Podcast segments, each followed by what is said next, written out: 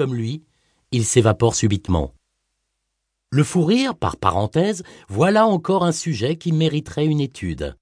Pour le coup, je la laisse à d'autres. Rien n'est plus déprimant que d'essayer de le raconter.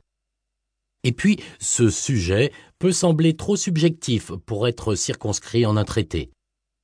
Nous avons tous nos propres petites madeleines pourries, ces biscuits qu'il suffit de porter à nos lèvres pour en faire émerger des continents amers qui ne sont qu'à nous. Plus haut, pour appuyer mon propos, j'ai cité les zones pavillonnaires en semaine, les champs de betteraves en novembre. Ce sont peut-être les moments où les gens qui les habitent, les paysans qui les cultivent, les préfèrent.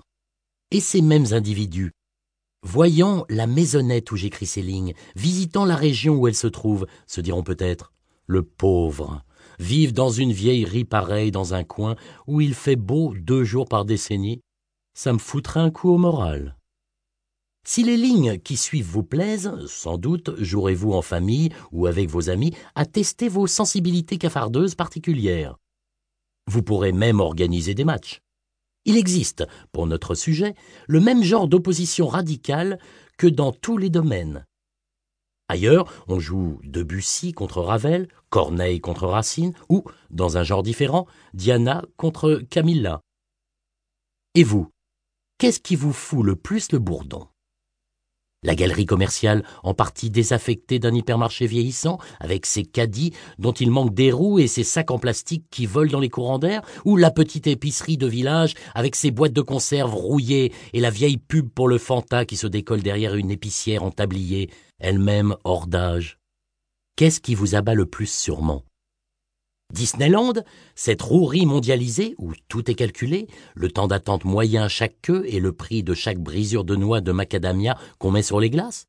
Ou la magnifique collection d'art d'un musée des arts et traditions agricoles de nos villages? Il y a du subjectif dans mon sujet. Je n'ai pas cherché dans les pages qui suivent à le gommer tout à fait. Comment eussé-je pu? Sur quelle base? Vous me voyez commander à grands frais des sondages sur la question pour être sûr de ne tomber que sur les goûts, ou plutôt les dégoûts d'une majorité? Pour le coup, ce serait d'une tristesse. Mais aussi, et c'est cela qui me passionne, il y a de l'universel. Quoi de plus uniformément humain que le cafard? On pourrait même, sans trop se mouiller, y voir un trait caractéristique de notre espèce. On est presque sûr la seule vue du vieux chien boiteux dont j'ai parlé plus haut déprime le plus grand nombre des humains. On est tout à fait certain que n'importe quel corneau pourra croiser le plus miséreux des humains. Et Dieu sait qu'il en est des tragiques, dans l'indifférence la plus totale. J'aime cette idée que dans ce monde toujours froid, toujours moins solidaire, toujours plus solitaire, ce trait nous rappelle à notre commun destin. Tout le monde à un moment ou à un autre, a éprouvé, éprouve, éprouvera le cafard. Vous, moi, votre belle-sœur, Victor Hugo, votre prof de sport, et même le président Bush et Benoît XVI. Soyons clairs. Je n'ai aucune idée de la nature des choses qui peuvent coller le moral dans les chaussettes de George Bush. Une interview de Hillary Clinton? Un linéaire de vin français?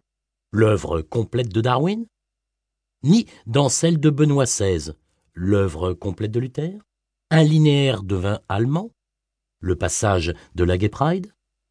D'ailleurs, je préfère ne pas le savoir, mais j'aime à m'imaginer que parfois leur humeur tombe aussi bas que la nôtre.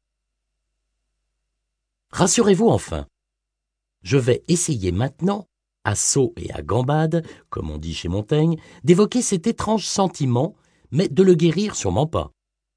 Allons. Le cafard est aussi nécessaire à l'équilibre de notre morale que l'insecte à l'arbre fruitier. C'est lui qui le titille et lui qui le féconde. Un monde sans tristesse ne serait pas gai. Nul n'est besoin d'avoir terminé un CAP de psychologie pour comprendre que ce qui nous fait rire repose essentiellement sur le refoulement de ce qui nous déprime.